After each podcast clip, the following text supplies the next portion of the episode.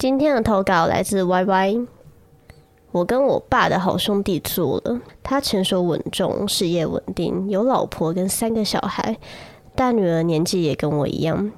我虽然知道这样子做很不好，但我还是做了。他跟我爸的关系特别好，也常来我家做客。不知道从什么时候开始，我们的关系变得很微妙。我总觉得他好像对我有好感，于是我决定试探他。那天晚上，我的家人都不在家，于是我找了个借口约他过来。喝了酒之后，我鼓起勇气问了他，他也没拒绝。后来我们就发生了关系。但隔天，我非常后悔，觉得自己好脏。明明知道他有家庭，也知道他跟我爸的关系特别好，还明知故犯。几天后，他来找我爸。我一直在闪躲着他的眼神，觉得这样的场景真的很不自在，好恶心。所以我找了个借口出门买东西，他随即就说要跟我一起去。爸爸也非常放心，让他跟我出门，这让我感到更加的愧疚。一上车，他就想要亲我，我反抗了，跟他说这个样子不好。他说不用怕，没有人会知道。而且你上床的技术比我老婆还要厉害，我很喜欢。后来他跟我做爱的时候，又说了很多甜言蜜语跟山盟海誓，让我彻底的沦陷了。我开始慢慢习惯他与我的家人相处，我们的尺度也越玩越大。在他老婆生日当天，大家在楼下玩得非常开心的时候，我却跟他在他的房间里面做爱。下楼时又装作若无其事的样子，嘴巴上唱着生日歌，手上拿着礼物跟蛋糕。他的老婆绝对想不到他的礼物是我跟他的男人开完房之后去买的。那时的我还觉得我赢了，一点羞耻心跟惭愧都没有。但我其实错了，我跟他老婆比还是输家。在他的心中，老婆依旧比我还要重要。一段时间后，我也想清楚，于是决定断了这个关系。他现在还会时不时的发讯息来关心我，但是我已经不再理他了。这件事情我真的错了，他对我并不是爱，而是一时的冲动和欲望罢了。以上的投稿来自 Y Y。哇，听完这个故事之后，他成功激起了一个。我不应该要有的焦虑，我不是都说好，我目前还没有打算结婚、生小孩，对，但他想让我开始想，如果我女儿的话怎么办呢？靠腰，真的就是我从来没有想过，有一天我还需要防范我的朋友，你知道吗？我的天哪、啊，就是我的兄弟可能会变成我的亲家啊！那你要叫他什么？救命！我很想知道，就是为什么女生会喜欢，就是年纪比自己大这么多的男生哦，都可以当爸年纪，对不对？对，我我可以理解稍微大一点，但这个真的是大蛮多的。嗯。我大胆猜测，其实跟家庭有蛮大的关系，就是。嗯我就有一种说法是，你喜欢大龄男子是因为你有 daddy issue，像是我是来自于缺失父爱的单亲家庭。我真的，你有过吗？真的，我在国高中那个阶段一直都非常渴望有家室的男人，他最好要给我离过婚，就是 就是要要有很多那种人生经验的那种男人，对我来讲是很向往的。所以只是大还不够。他最好还要有小孩，像个爸爸一样。对，就是他最好要给我有家庭哦。就是我，我其实我在找我的对象，只是在找我童年中他没有出现过的爸爸而已。我要哭了。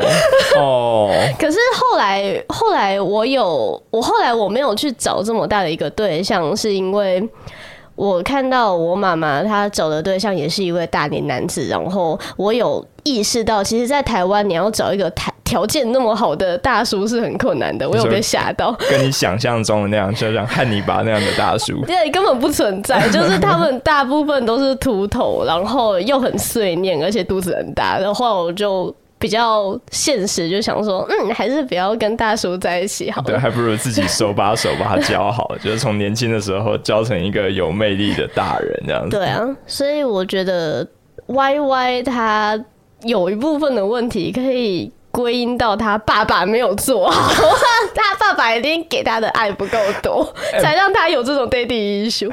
爸爸很难当哎，就是你对小孩就是很好很亲，嗯，可能在他青春期的时候他就觉得你太黏，然后他就想要疏远你，对，然后他就是喜欢一个对他超坏，然后打他，等八九。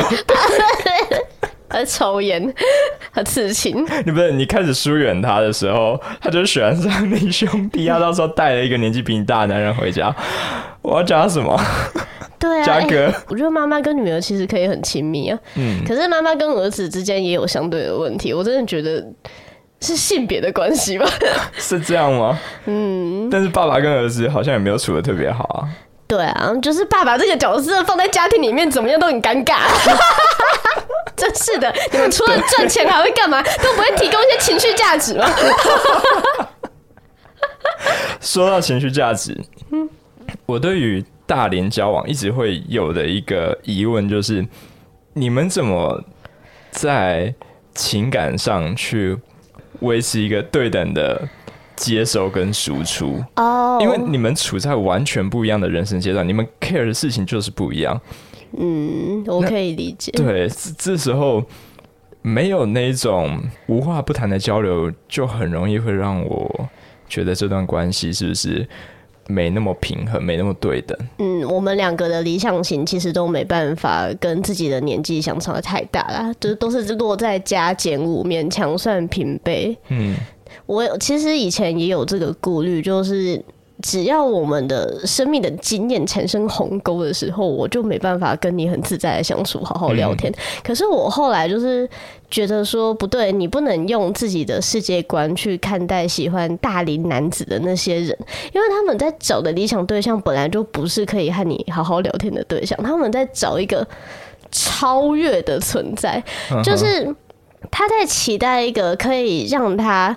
待在他的身后就可以很安稳、很安全感，所以他一定要比自己还要有很多的生命经验。比如说，你看着你的身边的同伴还在求偶焦虑的时候，这个男人他早就离过两次婚，然后又在抚养就是三个同父异母的小孩，就他在多你一个女儿，他根本不会怎样。就是你觉得干超级有安全感，他超照的，他们在找的。不是可以跟你平等对待，他们在找的就是一个榜样。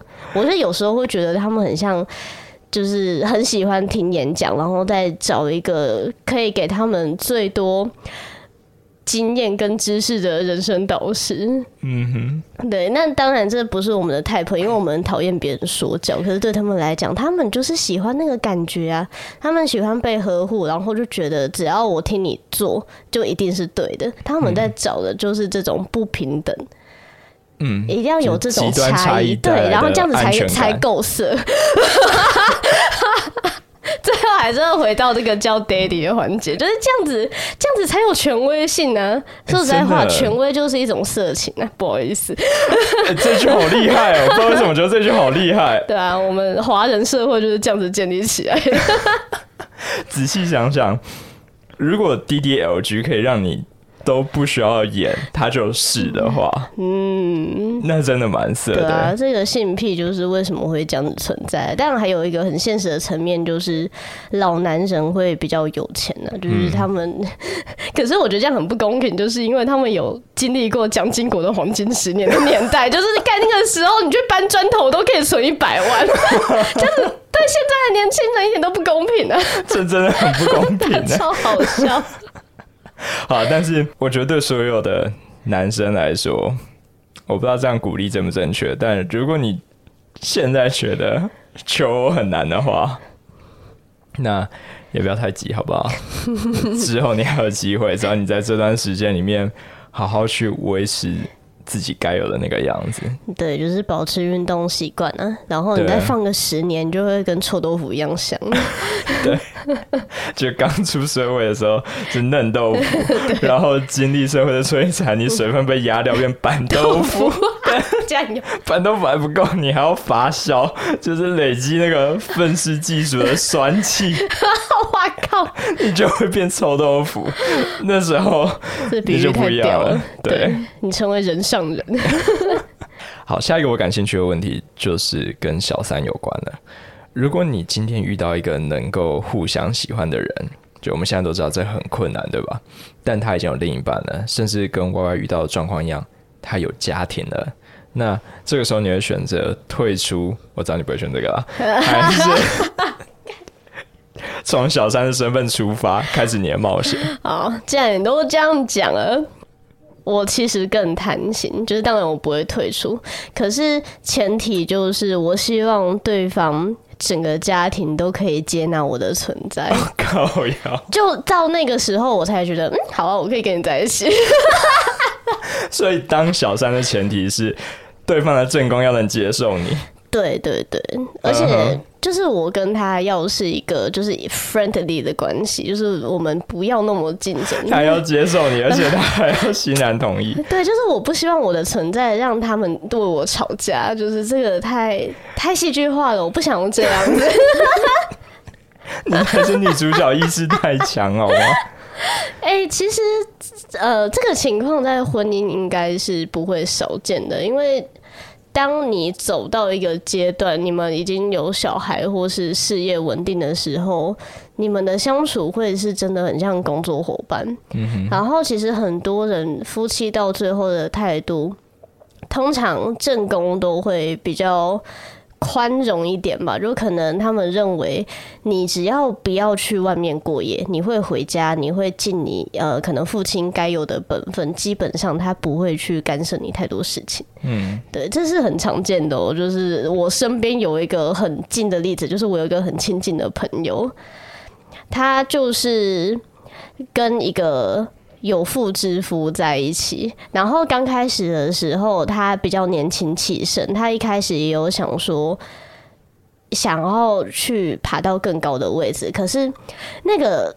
对方的正宫竟然直接邀他吃饭，就是他的正宫其实什么都知道，就是他们很清楚，就是藏不住的啦。都已经在一起那么久了，就是他们两个就是真的当面吃一顿饭，然后就是把该讲好的都讲好，就是正宫就直接对他表明说，就是说实在的话，你可以提供他的情绪价值，我其实也蛮开心的，但是就是你要就是注意让他好好回家就好，基本上你们在一起我真的不会怎样。然后他还送了一对耳环给他。超级有 sense，我那时候觉得啊，好喜欢。然后我那位朋友就是当然也很乐意，就是他其实很惊喜可以有这样子的经验，然后他是真的。就是没有想过说我要去跟正公司破脸，跟他抢位置还怎样？他就觉得我可以在这边就是得到他的偏爱，然后我也过我自己自由的生活，他就好了。就基本上我听了他的故事，就觉得干这他妈就是小三的榜样，就是因为。这个其实很反人性化，因为没有几个人都做得到。就是很多人可能在前面第一步想要跟他建立这种小三的关系的时候，你就开始会觉得有占有欲，因为有一些像那些特别的节日，你是没办法骗自己的，就是对方他可能要跟他一起过，他要回去家里陪他的小孩，然后你在。没办法好好公开这段关系的情境，其实你是很难熬的。你一开始大家都会觉得说，我当然可以呀，对不对？我就是我们两个是秘密关系，你爱我，我也爱你。到最后我跟你讲撑不久。我就有身边的一个朋友，他走到了很接近你分享的那个例子的那个阶段，就对方已经知道他的存在了，甚至他还去送了那个。知道怎么讲？就是他的对象跟正宫的小孩送他们礼物跟卡片，欸、可以家访了耶！就已经就是差不多到那个阶段，就是已经站在台面上了，对吧？对啊，对啊。但最后就是像你说的吧，那一种占有欲，嗯，你就会觉得需要更多，然后呃，心态上就没有像一开始、呃、这么的有余裕这样子。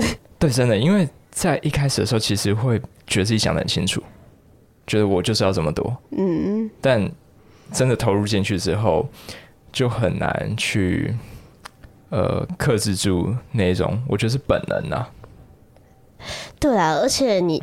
他是你如果是真正喜欢的对象的话，这种想要独占的心情应该是很难去避免的。嗯，我也觉得是这样。嗯、所以你那个朋友他能够去克制那种胜负欲，我觉得很很很不简单呢。嗯，主要是对方的正宫直接下凡，你知道吗？因为其实，在这种关系里面，好像。对于小三来讲，对方的正宫是一个你基本上会看不到他的存在，哦，一个看不见。就是他们可能对你会想敌人，或者是根本是像什么魔王 BOSS，就是我不知道他们会把它绘画成什么模样。可是实际上，呃，正宫的生活应该是不太会影响到你，嗯，反而是跟你相处的那个男人才是比较关键的。我觉得，如果要当小三的话，我不知道讲这感觉好怪，但就是要当这种，因为在那种呃更常见的你看不见对方的那种第三者关系里面，对，就是你对他老婆的形象都是靠那个男人的嘴巴刻画出来的，没错，那很容易变成是一个去控制你情绪的手段，对，真的，有时候那个敌人，我都觉得。不是那位不曾露面的女朋友、正宫之类的，嗯，而是那个男人本身，他就是故意利用这种让你感到紧张，然后有时候让你觉得自己能赢，对，他让你有希望，你才会抓着他不放。对，嗯，所以，嗯，我觉得这个认知真的蛮重要，就是在这段关系里面，就如果你真的想拼出个胜负的话，那。胜负的对象到底是谁？我觉得很多时候不是那个正宫，而是那个对象本身。没错。然后，呃，总结一下，我们虽然在这个地方好像没有去谴责第三者的行为，但是我们也不鼓励啦。之所以不谴责，是因为我们不认为有。不能够去挑战的关系，对吧？我们的立场，我们的立场一直很明确的。对，每一个关系都是可以被挑战的。对，嗯、因为说不定有人的关系，原本的关系就跟屎一样，那你能够去把它，不要说解救啊，然后有个更好的选择的话，那那也很棒啊。但是第三者这个位置。就是这个起步的位置，它真的很难，它有人性上的考验。然后你也要饱受就是周围的人异样的眼光跟非议。就算你成功了，你以后会陷入轮回，就是因为你当过第三者，所以你会担心受怕。嗯，真的、嗯、哇，所以很难、啊、潘多拉的盒子被打开的感觉。